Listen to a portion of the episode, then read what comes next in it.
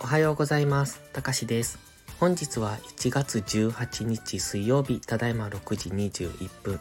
それでは本日の全体の相場感、イメージとドル円の相場分析をやっていきましょう。いつも通り本文内にありますギガファイル便の URL をクリックしていただいて中にある画像を見ながらお聞きください。このチャンネルでは売買を推奨しているわけではありませんので投資は自己責任自己判断でお願いします。また、ここでの話はあくまで個人の感想であり、売買のおすすめではありません。本日ご用意した画像がドルインデックス日足4時間足、それからドル円の日足4時間足、1時間足となっております。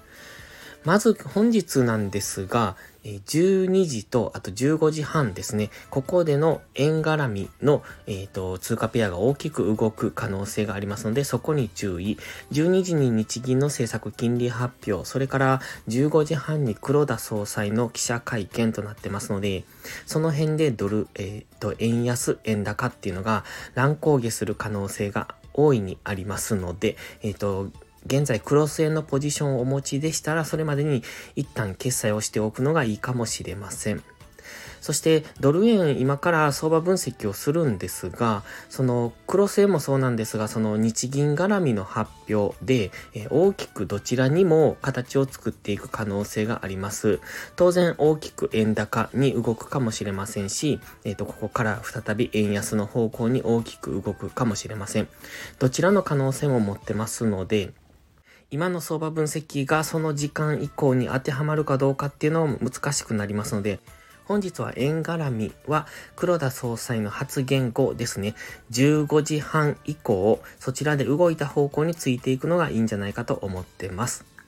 では、ドルインデックスの冷やしからですね。ドルインデックスは白のライン、これは月足、に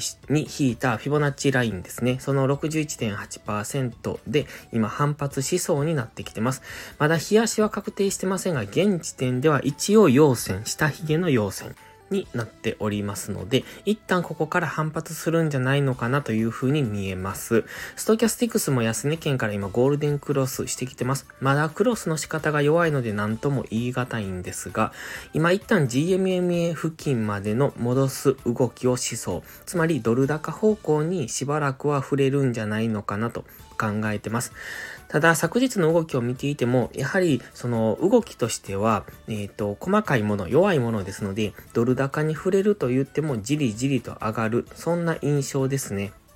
昨日はユーロが大きく売られましたので、本日もこのドル高傾向と考えると、売るならユーロドルなのかなと。ポンドドルは今ユーロポンドが、え、ー、と、ポンド高の方に傾いてますので、またこれはしばらく続く可能性。一旦反発するかもしれませんが、昨日のユーロの弱さを見てますと、もうしばらくポンド高の方に行くんじゃないのかなと考えられますので、今は売る、えー、今週は売るなら、えー、ユーロ、買うならポンドというところでしょうか。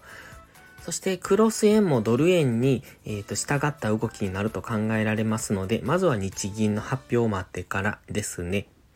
で、ドルインデックスの4時間足です。えっと、GMMA の青帯が近づいてきてますので、本来ならここからの下落を考えたいところですね。先ほどの日足でいつも言ってますが、水、え水色の右下がりのラインが何本か引いていて、その一番下のラインを目指して今は下落中。で、今は一旦の反発かなと考えているので、最終的には水色のラインぐらいまで下落するんじゃないのかなと考えてます。4時間足を見てますと、GMMN に接触付近ですが、えっ、ー、と、明確な下落っていうのは見られてません。そして昨日も4時間足単位で長い下髭の陽線が出現してます。GMMA 付近では上髭がいっぱい出てますので、ここからの下落も考えられるんですが、日足が本日、えー、昨日の日足ですね、まだ確定していない日足が陽線で引けるのであれば、ここからの一段の上昇、つまり4時間足の GMMA を上抜けるような動きになるんじゃないかと考えてます。で、現在も、この4時間足の GMMA に接触して下落しきれてませんので、おそらく上抜けるんだろうなというところ。ですので、一旦は黄色のゾーンの下限付近、もしくは4時間足単位での直近の戻り高値付近、103.5というところぐらいまでは上昇するんじゃないかと。そこからどうなるかですね。その辺付近で再び下落に向かうのか、それともその地点では GMMA の青帯を上抜けてきますので、次 GMMA にサポートされて上昇に向かっていくのかというところです。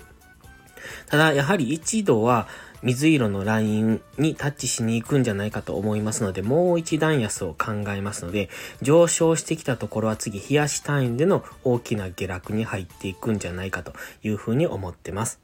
ですので、しばらくはドル高傾向、つまり、えー、ドルストレートは下落傾向というところ、それから、えドルインデックスが冷やしの GMMA に接触するあたりというのは、次はまた再び冷やし単位でドル安になるんじゃないかと考えてます。では次はドル円なんですが、ドル円は日銀次第というところで上にも下にも大きく動く可能性があります。ただし、下に抜けた場合ですね、急激に円高が進んだ場合も、えっ、ー、と、一旦のこの騙しになる可能性を考えておきたいなと思います。で、現時点から、あの、現在地から下落した場合は、月足の今、えっ、ー、とね、サポートラインに差し掛かっているんですね。125円か126円台っていうのは月足単位で意識されてくるところです。現在の価格が128円ですので、125円台ぐらいまでは下落する可能性があるんですが、そこから大きく下げていけるのかっていうと、逆に急反発で上昇してくる可能性もありますので、えー、日銀の発表で大きく円高に触れた時は、その後の急騰にも注意が必要。ですので、そのままどんどん円高が進むのかというと、そんなイメージは持っていませんので、大きな、えー、サポートラインがありますので、その辺を意識しながらトレードをしていくのがいいのかなと。逆に上昇していった場合はそれについていってもいいのかなとも考えますが、まずは日足とか4時間足の GMMA 付近があの抵抗になってきますので、その辺を意識しながらのトレードですね。そしてドル円の日足ですが、現在は黄色丸の過去の安値付近、で、そのちょっと下に赤のラインがありますが、125.856。ここが、えー、月足単位でのサポートラインになるだろうところですね。過去の高値になりますので、その辺が意識されてきそう。というところでもう少し下落したところは、125.856の赤の水平線、それから黄色丸の安値、それと右上がりのオレンジのトレンドラインがありますので、そこは強く意識されるんじゃないかと思ってます。ので、まだ下落余地はあるんですが、えっ、ー、と、そこまで下がってきた時には次は大きく反発する可能性は考えておきたいです。で、えもし上昇してきた場合ですね、あの、大きく円安に触れた場合も、日足の GMMA 付近っていうのは次意識されてきますので、え次の高値が一旦130.5付近、それからその次が134.5付近になるのかな ?135 円手前ぐらいですかね。その辺が次意識されてくると思いますので、その辺で、えっ、ー、と、一旦の天井、もしくはそこからの折り返しの下落になる可能性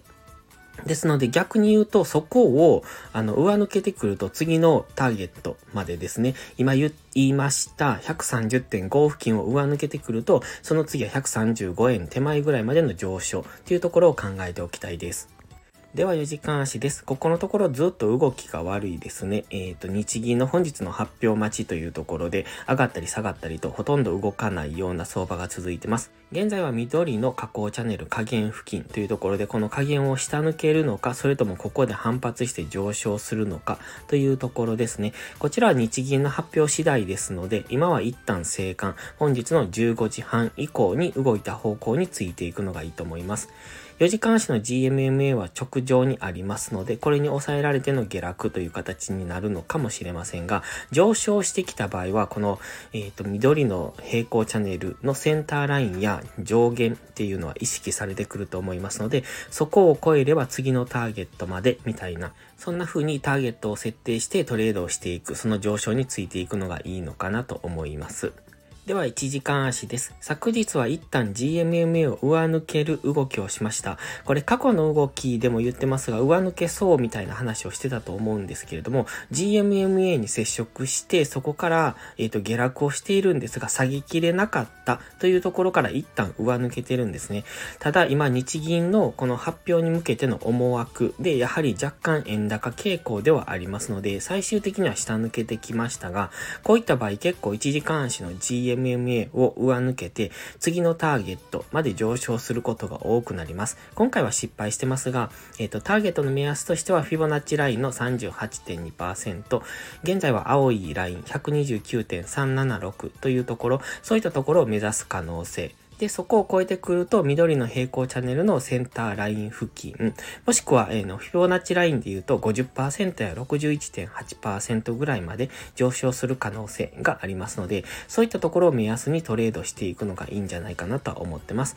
現在に関してはやはり日銀の、ね、発表待ちですので、えー、本日は、えっ、ー、と、黒田総裁の発言が、終わって、その後ですね、一旦相場が落ち着いてから、その、えっ、ー、と、動いた方向についていくのがいいと思います。ただ、下落方向に行った場合は、125円台ぐらいっていうのは大きく反発する可能性がありますので、その辺は注意が必要です。